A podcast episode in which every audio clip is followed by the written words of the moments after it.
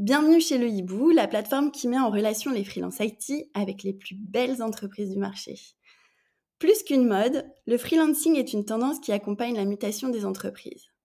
Autrefois considéré comme situation marginale, le recours à des freelances fait désormais partie intégrante du fonctionnement des petites et grandes entreprises. Alors comment bien collaborer avec des freelances? C'est la question qu'on a posée à l'experte en management Isabelle Barthes. Bonjour Isabelle. Bonjour.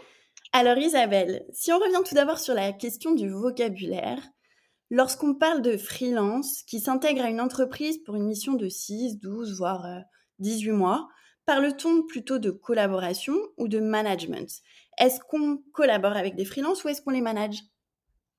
Alors j'ai envie de dire que c'est un faux problème parce que le fond du management, c'est bien de collaborer, de construire un projet commun avec euh, des hommes et des femmes euh, pour euh, avoir une vision ensemble sur avec une échéance. Donc voilà, on collabore. De toute façon, c'est la base du management. Le manager se doit, avec une diversité de personnes, créer une intelligence collective. Après, ce sont des statuts différents qui introduisent éventuellement des spécificités en termes de management au quotidien, mais euh, c'est pour moi la même chose.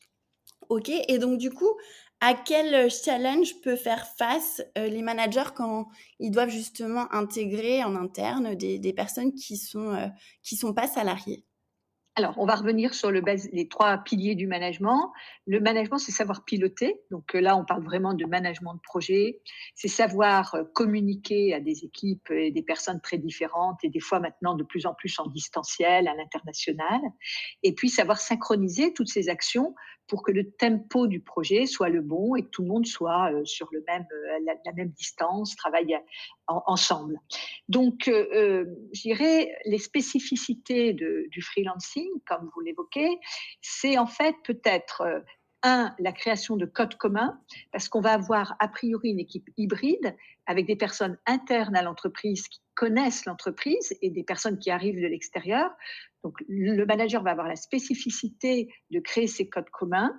Ensuite, euh, cette synchronisation dont je parlais, parce que les personnes sont quand même souvent très éparpillées, alors peut-être cognitivement, peut-être euh, dans l'espace, hein, euh, à l'autre bout du monde, par exemple, avec de l'asynchronie, hein, avec des décalages horaires.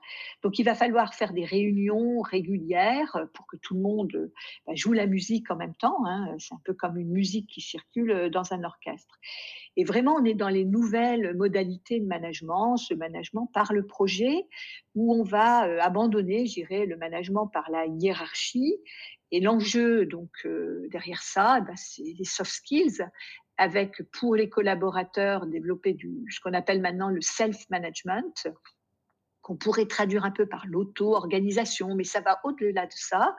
Et pour le manager, bah, cette capacité à, faire grandir les talents, à les mettre ensemble pour euh, que le projet euh, aboutisse de façon positive et dans les échéances prévues. Eh ben, ça me paraît très très clair. Donc, si je résume, self-management et euh, travail du, manager pour euh, une collaboration vraiment d'équipe sont vraiment les clés pour euh, des projets ensemble réussis. merci beaucoup Isabelle pour ces précisions et ces précieuses informations. à vous qui nous écoutez, n'hésitez pas à nous poser vos questions sous ce post. Euh, nous tâcherons d'y répondre.